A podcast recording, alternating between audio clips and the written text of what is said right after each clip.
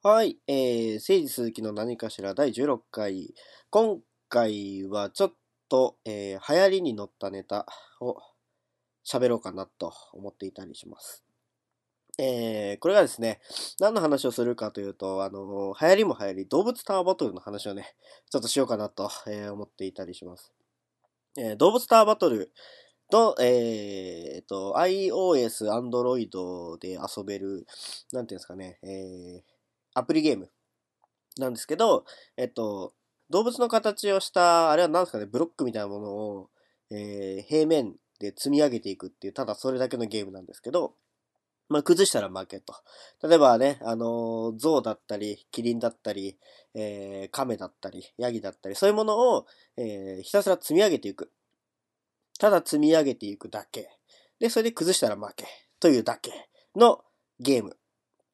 なんですけど、これが、えー、アプリストアのランキングかなんかでこうね、えー、1位だったりとかなんか結構ぐぐぐんとこう成長して、いきなり、あのー、なんですかね、えー、動物ターバトルとか、DTB とか言い始める人がいっぱいいて、困惑されてる方が多いんじゃないかなと、えー、思います。これですね、あの、僕の知る限りですけど、えっ、ー、と、一番最初に目をつけたのはデジタルカードゲームやってる人たち。えー、シャドバーとかやってる人たちが、まあ、メンテ中に遊べるゲームを探していた時に見つけたっていう説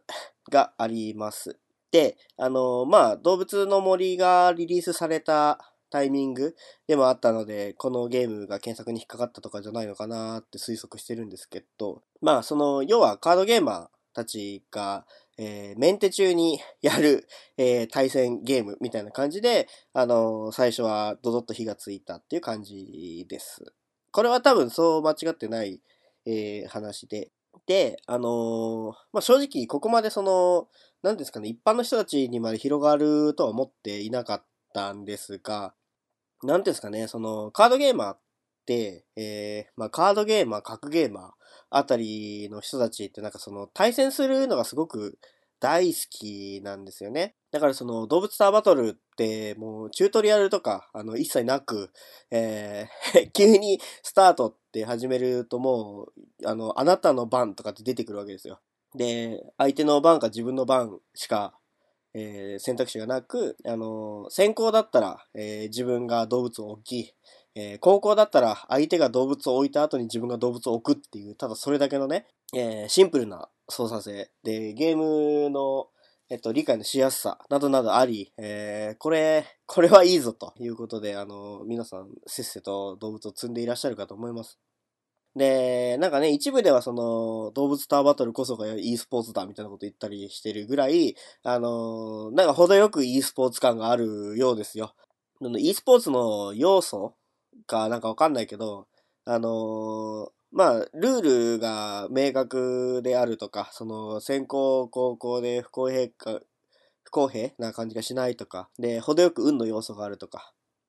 まあ、そういったもそういったものをいろいろ踏まえていくと、ああ、動物ターバトルは e スポーツだねって騙されそうになるんですけど、あのー、これはね、どういうふうに捉え方をするかっていうのは人それぞれだと思うんですよ。で、僕なんかは、な、あのー、ちょっとポッと湧いて出た、あのー、え、やるなんか、ふと触るとひたすらやっちゃうけど、まあ、言うてクソゲーの類じゃないですかねって思っちゃうんですよ。でも、まあ、ここまでその、市民権を得たのがわかんないけど、ってなってくると、なんか、やっぱちょっと特殊な見方をしなきゃいけないのかなとか思ったりもするんですよね。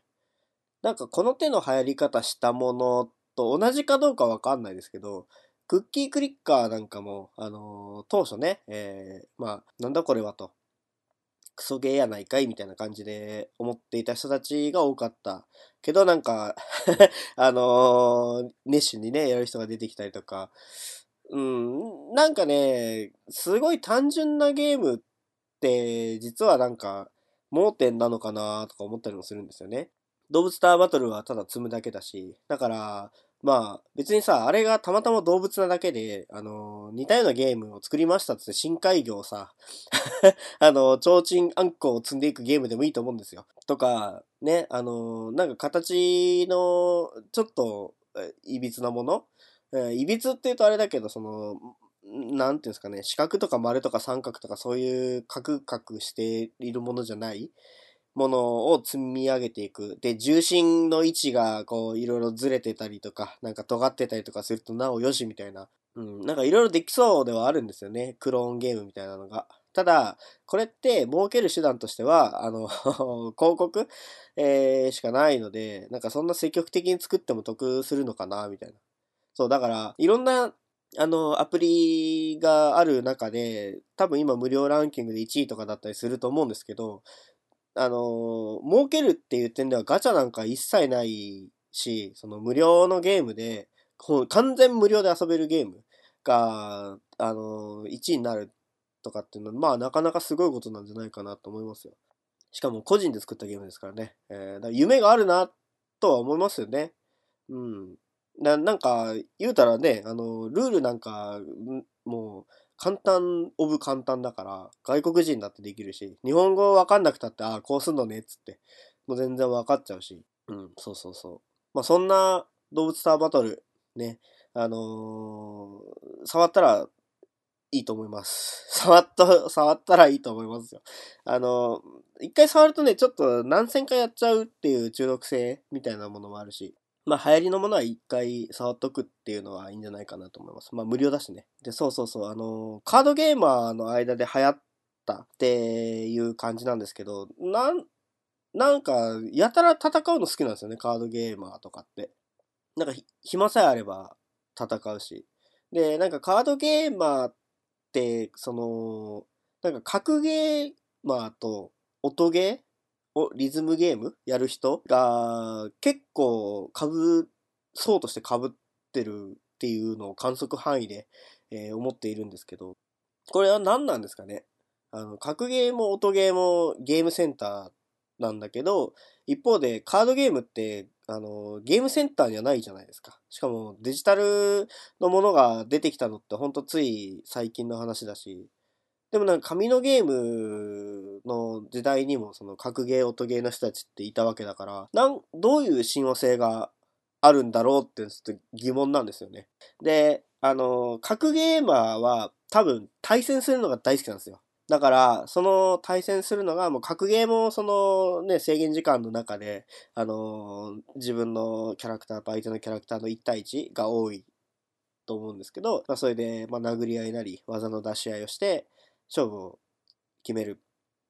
で、あの、カードゲームもね、1対1が基本で、まあ、戦っていくっていうのが結構、あの、方法は違えど、あの、相手とやり合うっていうのは同じだったりするんですかね、そのマインド的には。僕はもう昔カードゲームをやってたんですけど、あの、格ゲー、音ゲーとかってもう本当に、あの、みんなやってたようなやつぐらいしかやってなくて。だからそれこそ、えー、まあ世代的にですけど、ストリートファイター2とか、あのー、ね、まあちょっと画廊伝説とか触ったりとかしましたけど、そっから先のはほとんど触ってなくて、最近ウルウルトラストリートファイターとかなんかちょっと触ったりしましたけど、よくわかんないみたいな。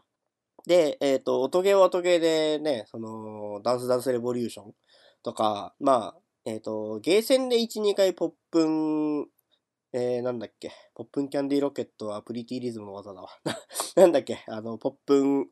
なんたら、やったりとか、ポップミュージックか。ミュージックが出てこなかった。えー、あと、何ですかね、えっ、ー、と、楽器系のやつとかちょっと触ったりとか。まあ、それこそプリティリズム、プリパラもある意味音ゲーだったりするんですかね。あれは完全に音ゲープラスカードゲームですよね。アイカツとかも。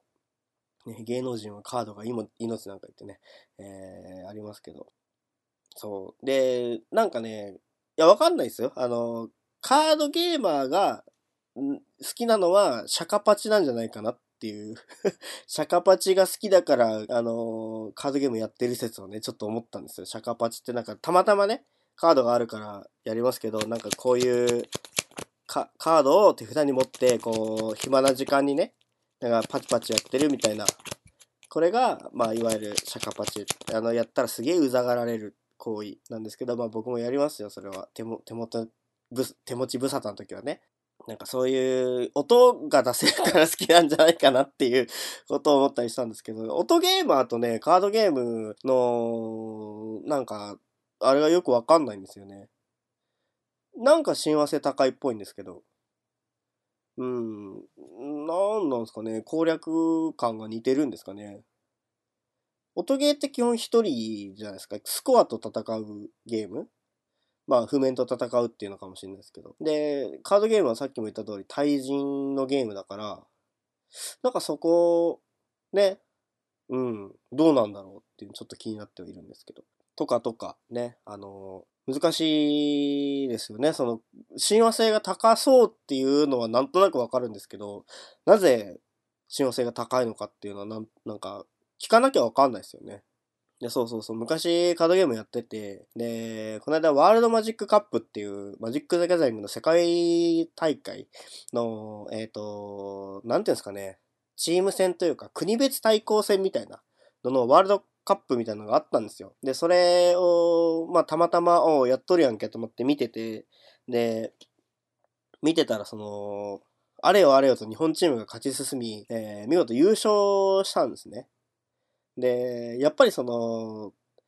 全然今現役でそんなにはやってないとはいえ、その自分が知ってる競技でさ、あの、まあ、世界的に見たらすごくマイナーかもしれないけれども、その自分たちが応援してた日本という国が優勝するのはやっぱ見ててすごくいいものですよね。